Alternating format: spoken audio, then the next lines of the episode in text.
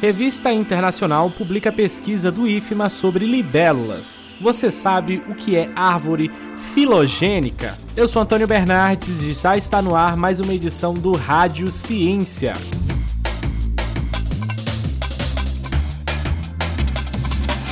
Revista Internacional publica pesquisa do IFMA sobre libélulas. Os detalhes com Josi Frazão.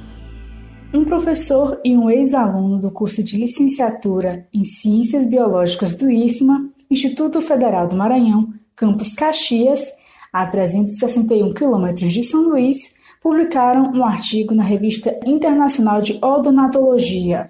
O periódico fornece publicações sobre ecologia, etologia, fisiologia, genética, taxonomia e distribuição geográfica de odonata também conhecida como libélula. O artigo, intitulado Congruência da composição de odonata entre as estações de estiagem e chuvoso no Cerrado Maranhense, é de autoria de Lucas Pereira Moura, ex-aluno do campus Caxias, sob orientação do professor Daniel Veras. O professor comenta que a pesquisa consiste no levantamento da composição de espécies da libélula, utilizando o ciclo de vida das espécies imaturas em diferentes períodos sazonais. O objetivo da nossa pesquisa é, foi verificar a coincidência entre a composição de gêneros de imaturos das libelas entre os períodos sazonais.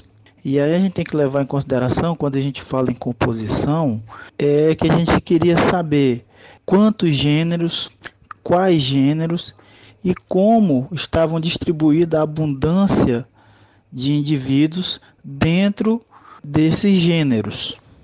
Então, era isso que a gente buscava saber, se era semelhante ou diferente quando a gente observava as duas épocas em que foram feitas as coletas. Foram coletadas amostras de 10 riachos afluentes do rio Itapecuru, em Caxias, no leste do Maranhão, no período de julho a dezembro de 2017, meses com menor precipitação, de janeiro a junho de 2018, meses com maior precipitação.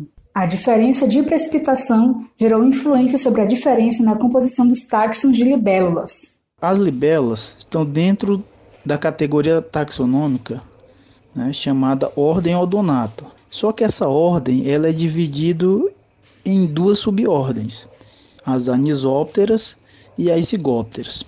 Então, de forma geral, o que foi que a gente observou? A ordem como um todo, ela difere entre as estações quando a gente está pensando na composição dos gêneros. Quando a gente verificou as subordens, observamos o seguinte: a subordem Anisóptera também diferiu sua composição de gêneros entre as estação, estações. Já a subordem Zigóptera, ela apresentou é uma coincidência é, alta, né? ou seja, a composição de gênero entre as estações ela não muda em decorrência dessa diferença climatológica e pluviométrica. Como conclusão, o professor confirma a influência das estações nas libélulas. As comunidades de libélulas são influenciadas pelas estações e que se tivermos em mente fazer um estudo para identificar a diversidade do grupo, é imprescindível que as coletas sejam realizadas tanto no período de estiagem quanto no período chuvoso. A pesquisa também leva a autoria de Sheila Regina Colseiro, da Universidade Federal do Oeste do Pará, e de Leandro Ruen, da Universidade Federal do Pará, e pode ser encontrada no site www.tandifonline.com. Da Rádio Universidade FM do Maranhão, em São Luís, Josi Frazão. Você sabe o que é árvore filogênica?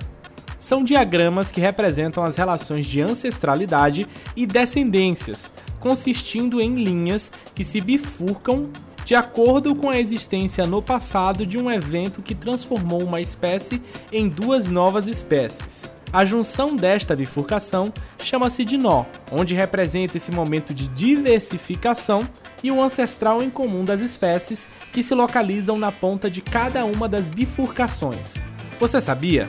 Tome ciência!